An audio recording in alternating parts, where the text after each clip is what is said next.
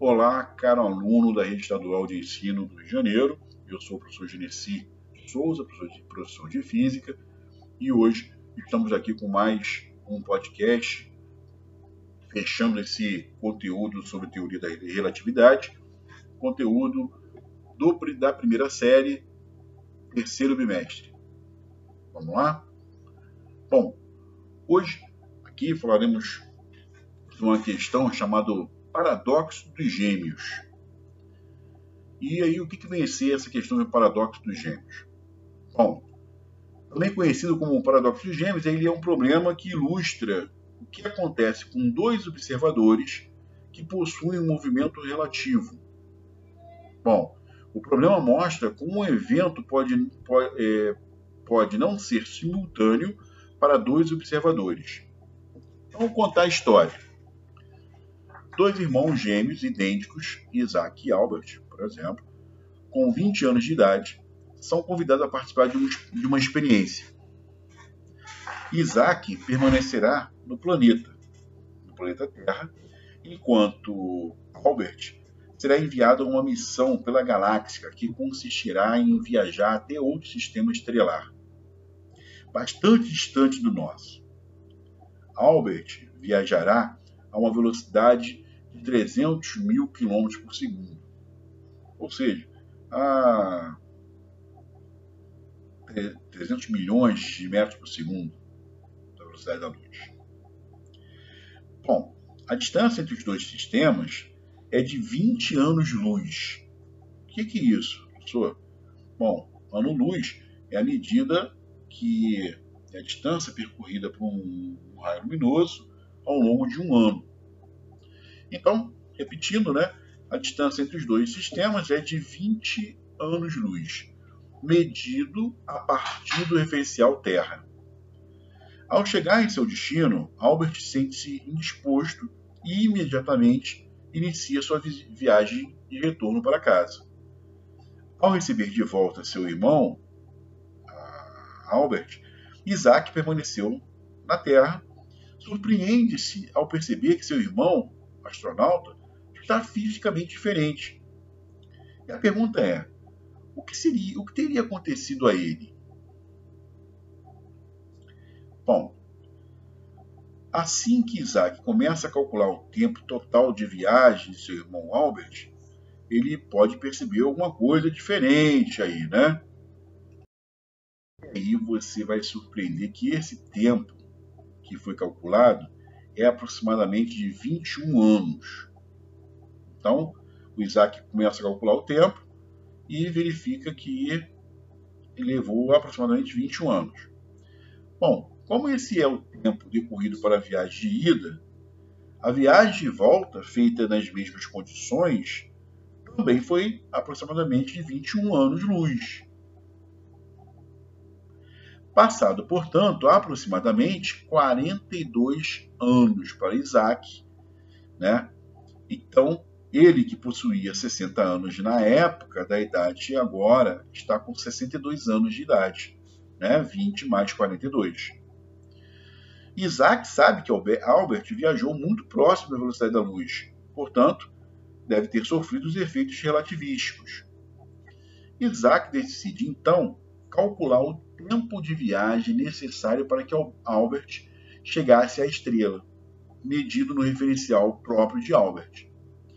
E aí, aplicando a equação que relaciona o tempo decorrido em dois é, referenciais diferentes, ele obtém o tempo aí de 13 anos. Calculando o tempo total de viagem, Isaac descobre que, referen que no referencial de Albert haviam se passado apenas 13 anos. Bom, somado ao tempo da, da viagem à idade de Albert, chegamos à sua idade do retorno. Então ele tinha 20 anos, mais 13, total de 33 anos. Isaac envelheceu mais do que o irmão que viajou através do espaço. A viagem de Albert com velocidade próxima da luz fez com que, que o relógio de Albert contasse o tempo mais devagar em relação ao relógio de Isaac. Da mesma forma, todos os processos naturais e biológicos que é, retomando aqui uma ideia, Isaac envelheceu mais do que o irmão que viajou através do espaço. A viagem de, de Albert com velocidade próxima da luz fez com que o relógio de Albert contasse o tempo mais devagar em relação ao relógio de Isaac.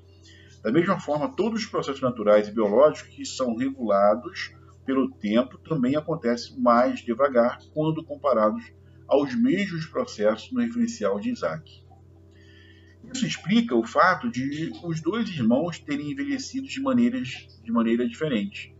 Embora o tempo de Albert tenha passado mais devagar em relação ao de Isaac, isso não significa dizer que Albert experimentou outra realidade é, ao ter viajado à velocidade da luz. As, as vivências de cada observador, obviamente, são diferentes, mas a relação com a realidade tem de ser a mesma para, para cada um deles.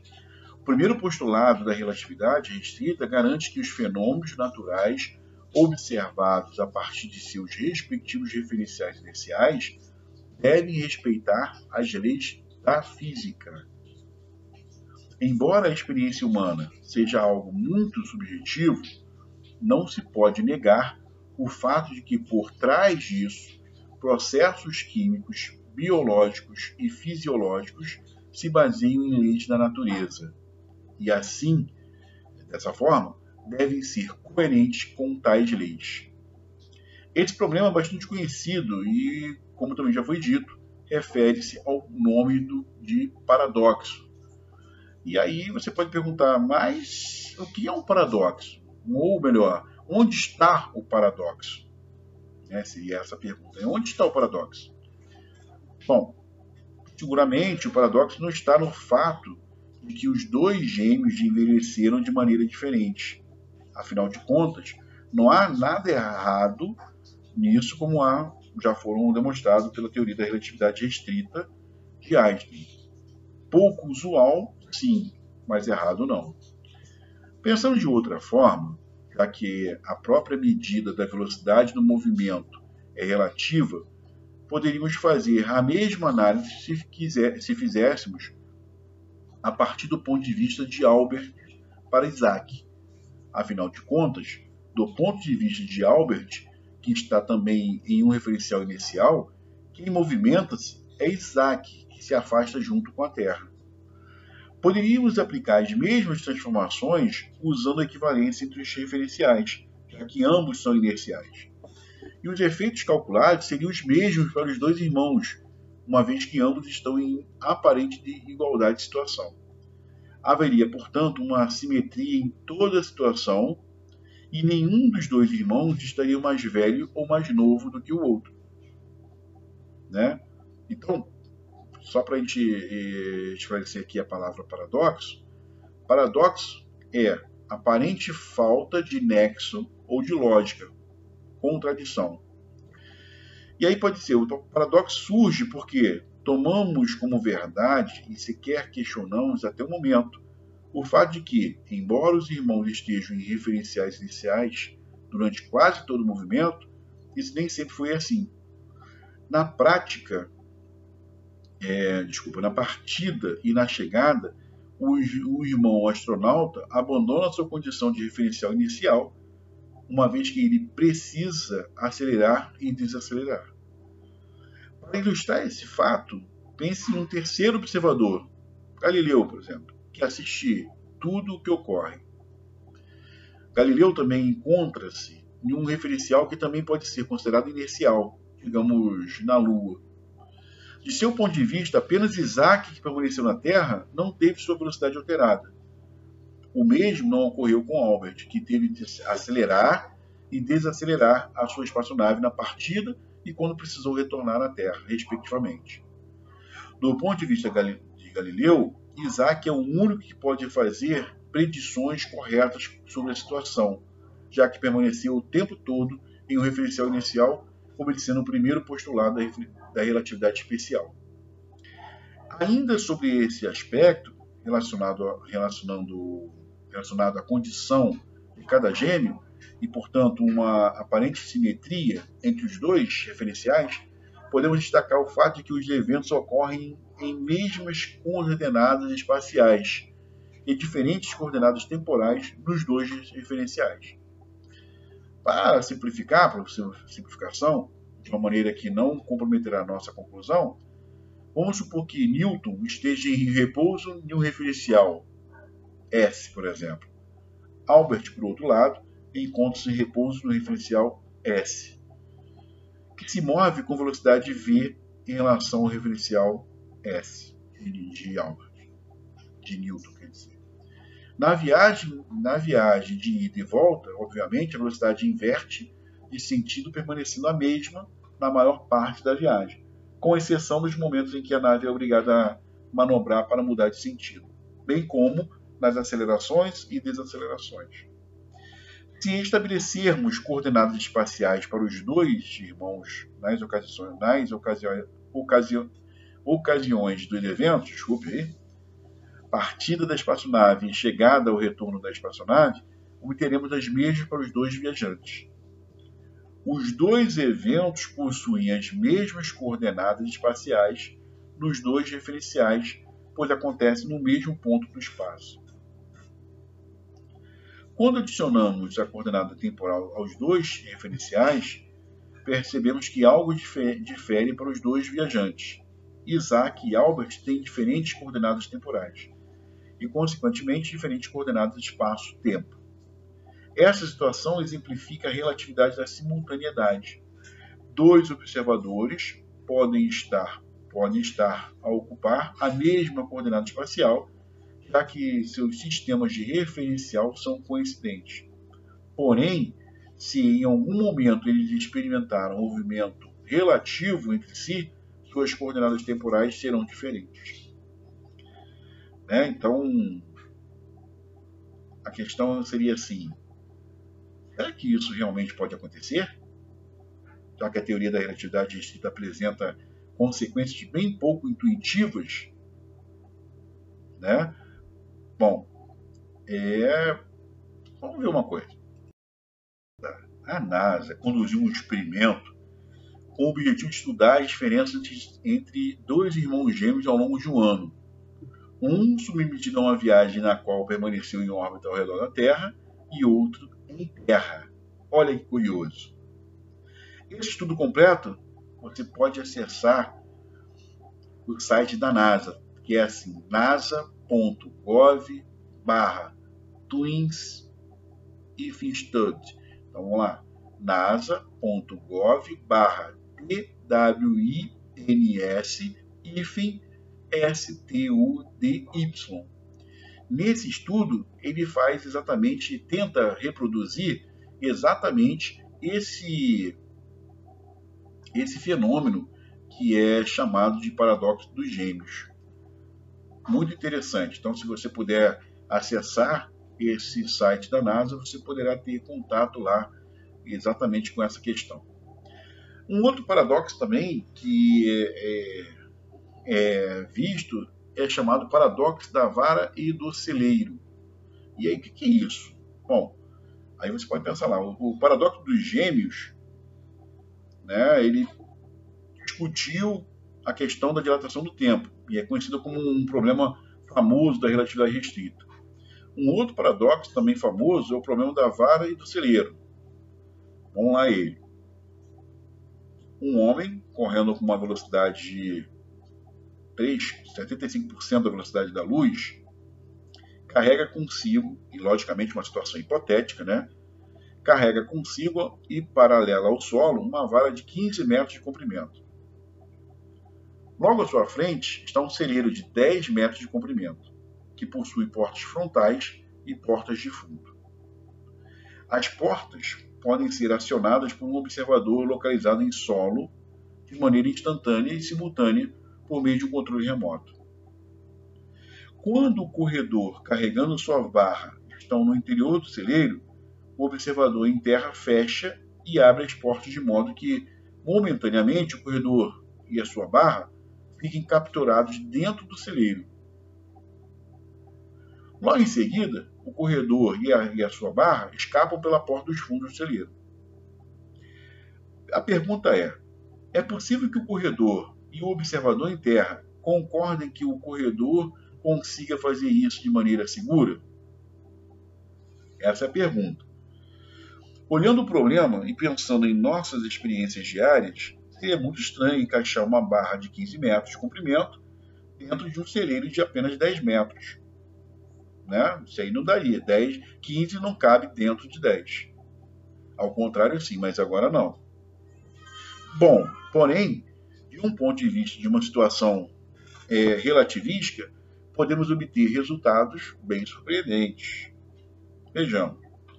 A barra viaja com uma velocidade constante nas mãos de seu carregador, o que coloca em condição de um referencial inercial. O mesmo. Bom, sabemos que essa situação somente seria possível se ocorrer de forma de ocorrer se, se houvesse alguma alteração nos comprimentos dos corpos envolvidos, o que somente seria possível em condições relativísticas, que, como sabemos, são aquelas que envolvem altas velocidades. Como a velocidade do corredor é uma velocidade próxima da velocidade da luz, podemos calcular o comprimento da barra quando vista pelo observador em solo. E aí, usando uma equação é, para calcular a contração, que não cabe aqui de novo, é, nós encontramos 9,9 metros. Ou seja, do ponto de vista do observador em solo, a barra ligeiramente menor do que o, o celeiro. Dessa forma, não haverá problema algum em fechar as portas do celeiro com a barra contida em seu interior. E o paradoxo surge quando olhamos o problema do ponto de vista do corredor. Da mesma maneira, iremos calcular o comprimento do celeiro como visto a partir do seu referencial. Usando a mesma equação, agora quem se move em relação ao corredor é o celeiro que se aproxima de seu referencial.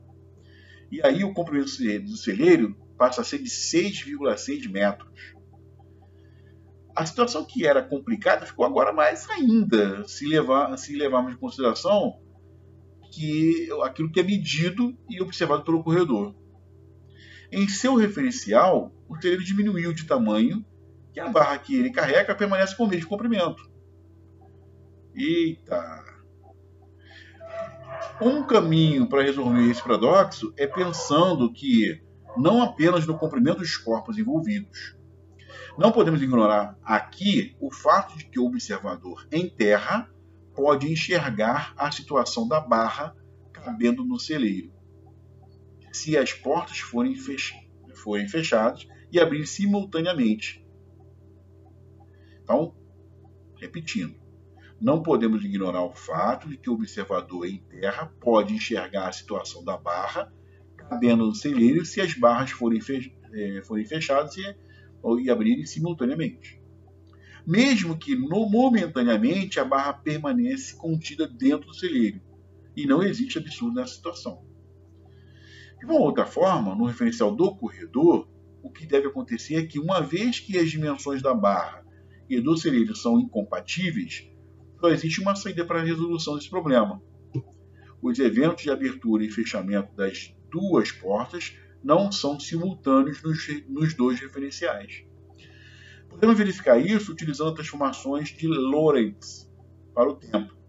Lembrando que podemos medir o intervalo de tempo de dois intervalos utilizando a expressão de Lorentz. Essa, esse, essa, esse cálculo permite que o cálculo do tempo me dê um tempo negativo. Nossa, que isso aí? Então, que é o, esse tempo que é menos 5 terços de 10 elevado a menos 8 segundos. Nossa, muito pequeno. Que é o tempo decorrido entre dois eventos, no caso, fechamento e abertura das portas. Pensando no problema físico e real, podemos nos perguntar qual das duas portas fecha primeiro, já que o intervalo de tempo não deixa isso claro. E tendo as duas portas do celeiro abertas antes da entrada da barra, a primeira a fechar tem que ser a porta dos fundos do celeiro. Do contrário, a porta frontal fecharia e quebraria a vara, já que essa ainda não está totalmente no interior do celeiro. A porta que fecha primeiro é também a porta que deve ser se abrir primeiro, pois assim parte frontal da barra deixa o celeiro enquanto seu restante entra. Assim que a ponta traseira da barra estiver completamente dentro do celeiro, a ponta frontal se a porta frontal se fecha. Observe que no referencial do celeiro, a barra fica totalmente contida em seu interior, já que o fechamento e a abertura das portas é simultâneo. No referencial que se move com a barra, a simultaneidade não existe. Assim, a barra nunca fica completamente contida no interior do celeiro. Além do que, se os eventos fossem simultâneos nesse referencial, não seriam no outro. E aí, a gente pode. É, posso destacar aqui dois, dois eventos, dois vídeos, para que você possa é, ver melhor essa situação. O primeiro é o https dois pontos barra barra youtube.b ou seja, youtube.be barra y maiúsculo, V maiúsculo, H minúsculo, I maiúsculo, 45, underline, W maiúsculo, Z, J maiúsculo e 4. E o segundo vídeo, que também ilustra a situação da, da vara do celeiro, que é o YouTube, YouTube né, youtube.b barra 0T maiúsculo, U maiúsculo, 1T minúsculo, K maiúsculo, T maiúsculo, O maiúsculo, I maiúsculo, J, 4, J minúsculo e 4. Então, esses dois vídeos vão ajudar a ilustrar melhor essa situação. Bem, chegamos ao final de mais um podcast. Quer saber mais? Acesse lá, o, por exemplo, entre outros sites, a Universidade Federal do ABC paulista.edu.br e aí você vai conhecer um pouquinho mais. Bom estudo para você, fim desse podcast.